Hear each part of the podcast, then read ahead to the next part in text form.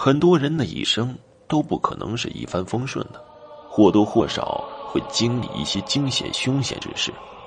有的人能幸运的逃出升天，而有的人却不幸的因祸丧生。从一个人的命盘或占卜能预知吉凶，但对于多数人来讲，凶事的突发会让人防不胜防。事情的发生也许就在迅雷掩耳之间。其实，在生死攸关的大事发生前。必有预兆出现，就看你是否能捕捉到该预兆，以避过灾祸。人嘛，出事故之前都有预兆的，只不过绝大部分人都没有注意到而已。等事情过去了，才能想起那些预兆。下面我就说一个关于预兆的故事。一九八八年的冬天，天气很冷，那个时候我还住在农村老家。那时候公路上跑着的都是一些小吨位的车，也就能拉个十多吨吧。我家里有个堂叔，在那时候他就是个驾驶员。我们那里出产的耐火砖要用车送到邢台去，所以叔叔经常是往邢台跑运输。就在叔叔出事的前十多天，我的爷爷天天晚上梦见叔叔满身是血的站在他面前，问爷爷要吃的。当时爷爷也是没太在意，做梦吧，觉得梦见的东西都是相反的。又过了两天，爷爷把梦里的事情跟我奶奶说了。奶奶说：“不会是要出什么事情吧？”爷爷也没有说话。这个时候，我的那个堂婶过来找我奶奶说：“这几天晚上她一直很害怕，眼皮老是跳个不停。”奶奶说：“呀，是不是你劳累过度了？”也许休息一下就好了。又过了两天，叔叔把家里的活能做的都做了，还在村子里找了好多和叔叔关系好的朋友喝酒。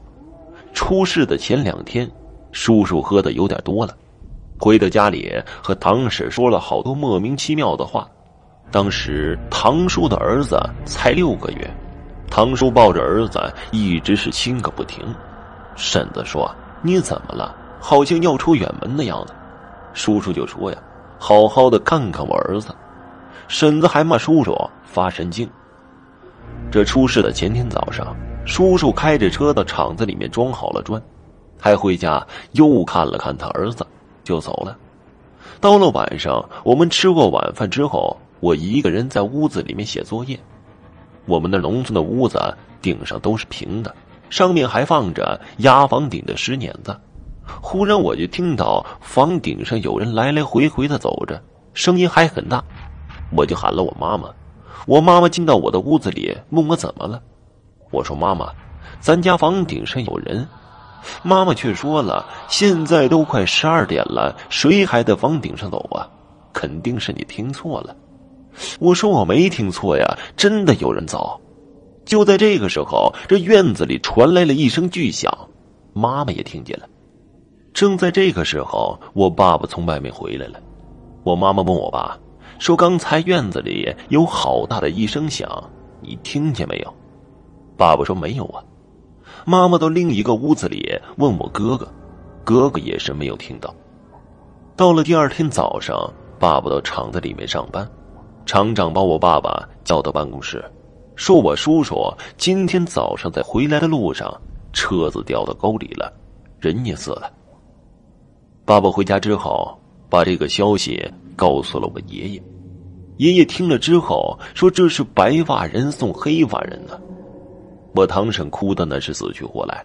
叔叔的事情处理完之后，我们才想起了出事前叔叔的怪异，和那些梦，和我听到的那声巨响。经历了这件事以后，我才明白，人要是出事故之前是有预兆的。好了，这个故事就讲完了，谢谢大家的收听。